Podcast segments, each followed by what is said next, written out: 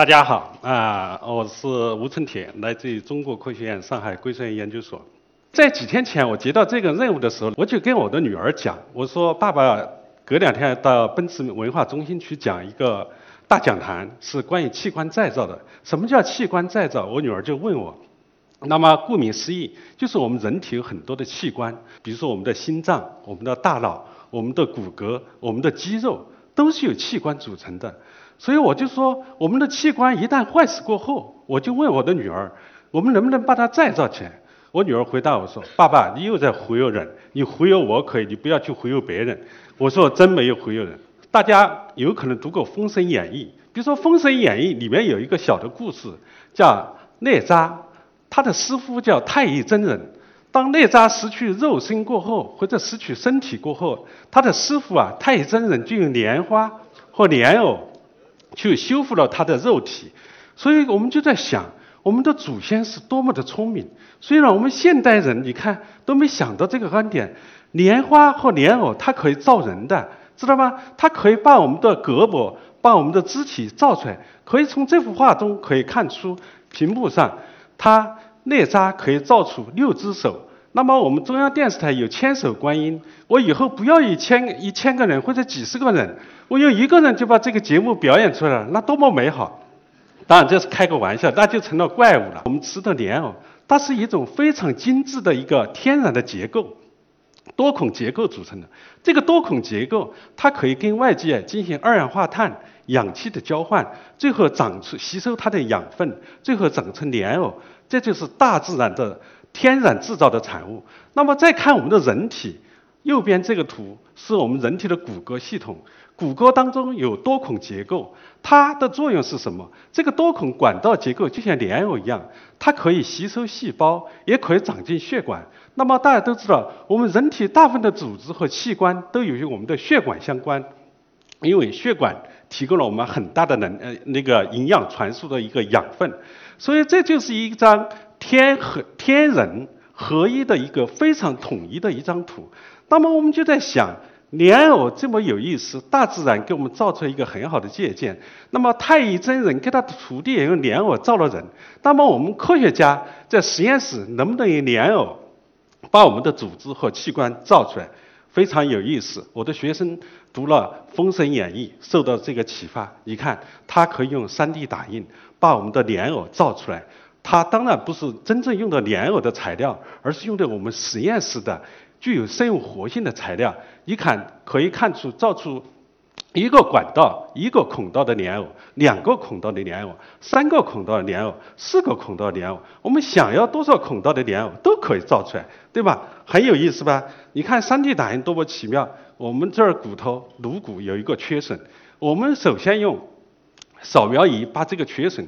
很好的给它图像给它记录下来，那么输入到电脑当中形成数据，形成数据过后，我们这个时候就用 3D 打印，根据这个输入的数据来把我们的材料打成这个我们缺损相匹配的这么一个支架，这个支架再进一步直到这个缺损当中，最后我们就希望它不用钢钉，它自己被这个我们的的大脑的缺损所吸收了，最后长出新的一个大脑出来。或者新的一个头盖骨出来，一个人的骨，因为我们面临着很多车祸，我们面临着很多老年人疾病。老年人到了一定的年龄之后，他的骨头很脆，对吧？为什么有骨质增生？有为什么老年骨再生？那个骨性关节炎，这就是我们人类第一个退行性疾病。这些退行疾病到了一定时候，我们老年人一觉摔下去，骨折了，它的成骨细胞活力不够，破骨细胞活力相对。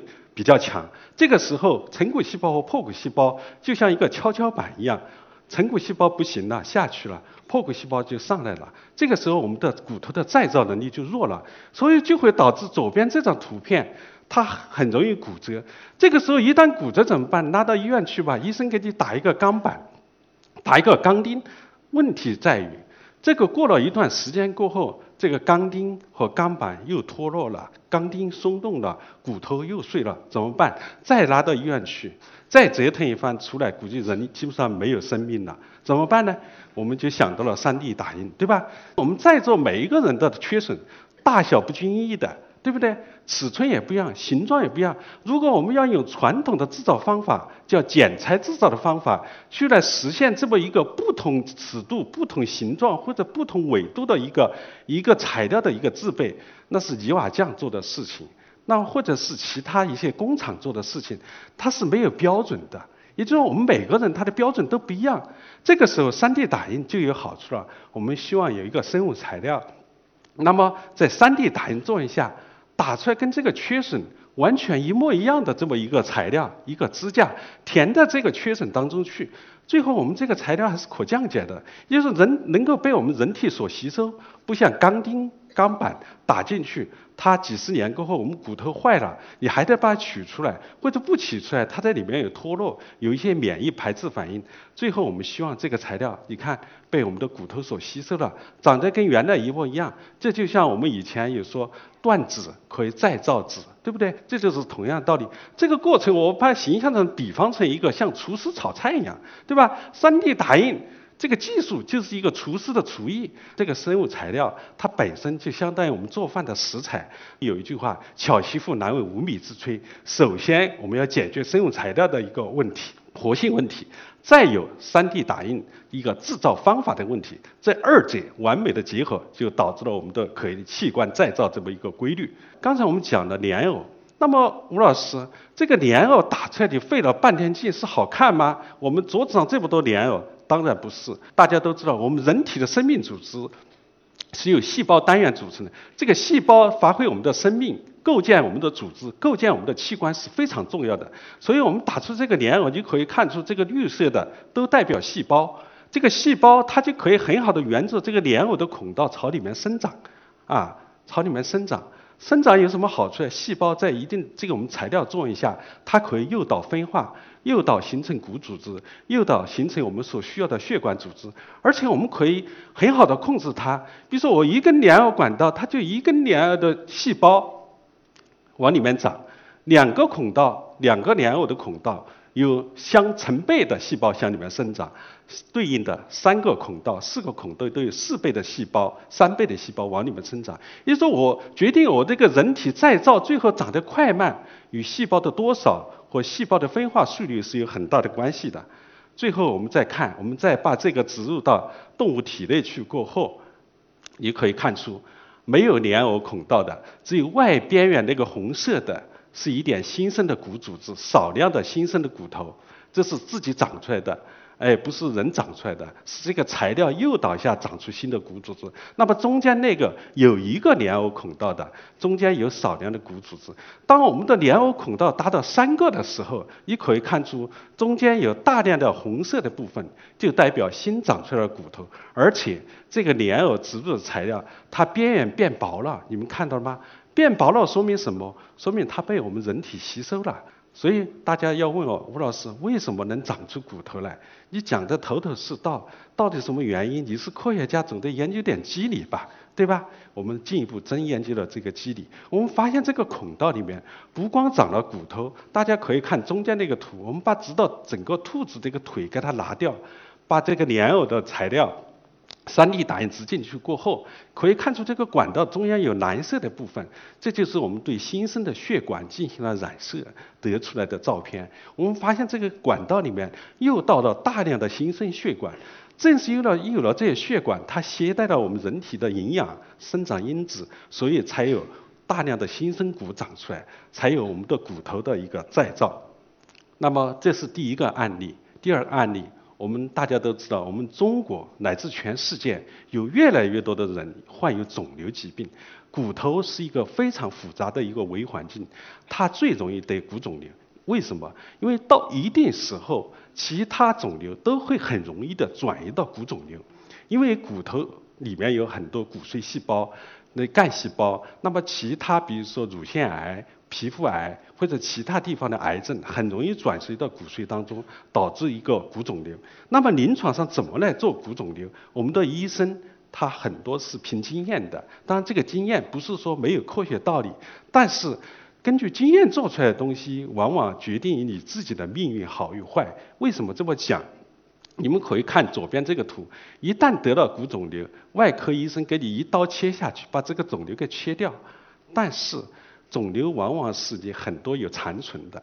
那么这个时候切下去这一刀过后，不光留下了我们骨头的缺损，大的缺损它不能修复的，所以这需要借助外来的一个器械把它或者金属把它植进去。但是这个问题在于这个器械它没有抗肿瘤的功能，残留的肿瘤细胞它会二次复发，再长出骨肿瘤，那再怎么办？那么这个时候医生会给你开药。开化疗性的一些药物，那么这个化疗大家都知道，吃多了掉头发、掉皮肤，什么都有。所以我们在想，能不能解决这个问题？我们做生物材料的人，我们做 3D 打印的人，能不能解决这个问题？我们也在探索。以前的生物材料，我讲了，只有一个修复功能。那么能不能把这个治疗肿瘤的功能和这个修复功能二者给它结合起来？所以说，就像我图中展示，如果人脊柱得了骨肿瘤，我们通过外科手术把它去除掉，通过 3D 打印打印进去过后，这个材料它本身具有抗肿瘤的功能，能把里面的残留的肿瘤细胞给它杀死，然后再进一步修复这个骨头的缺损，那多么美好！大家都知道石墨烯是前几年得了诺贝尔奖的，所以我们就采用了石墨烯和 3D 打印结合。通过光热抗肿瘤，而且石墨烯具有非常好的生物相容性，可以用于骨组织再生。那么不光有有这个光热效应，我们知道体内这个肿瘤可以发现，治疗前和治疗后，它的肿瘤细胞基本上是消失了。大家可以看出右边这个图的第二只老鼠，都可以看出，经过两周后的治疗，3D 打印这个石墨烯的支架，它很好把它这个肿瘤进行了很好的治疗。最后光照后的支架，我们在。很好的修复了一个骨头的一个缺损，那么就有传统的钢钉、钢板这种模式，起到一个再生这种替代的一个功能，跨越到一个再生的这么一个功能。所以二十一世纪，他们说最流行什么再生医学？那么医学有很多门类，再生医学借助生物材料、3D 打印、器官再造，这是我们主要攻克的方向。所以未来想象将来有一天人体器官是不是可以被打印出来？将会出现什么样的状况？一个外科手术专家在那儿看一个病人，旁边摆一台打印机，就像我们办公室现在的打印机一样。我们需要肾脏打一个肾脏，需要一个心脏打一个心脏，需要骨骼边打那个医生边用，多好！这是我们美好的设想。当然不是凭空谣言，因为我们现在可以打印骨头，可以打印牙齿，还可以打印皮肤。那么以后更复杂的，那么更复杂的是什么呢？更复杂的是我们的大脑，对吧？我们是否能不能打一个大脑出来？这是我们的终极奋斗目标。那么这个项目已经列入我们国家“十三五”的重点研发计划，这是全世界共同的难题，对吧？这个很难，并不代表我们中国人不做。我们国家谁来做？我们中科院来做。中科院去年已经启启动了先导 A 类计划，就是器官再造。我最后要感谢大家的参与，谢谢大家。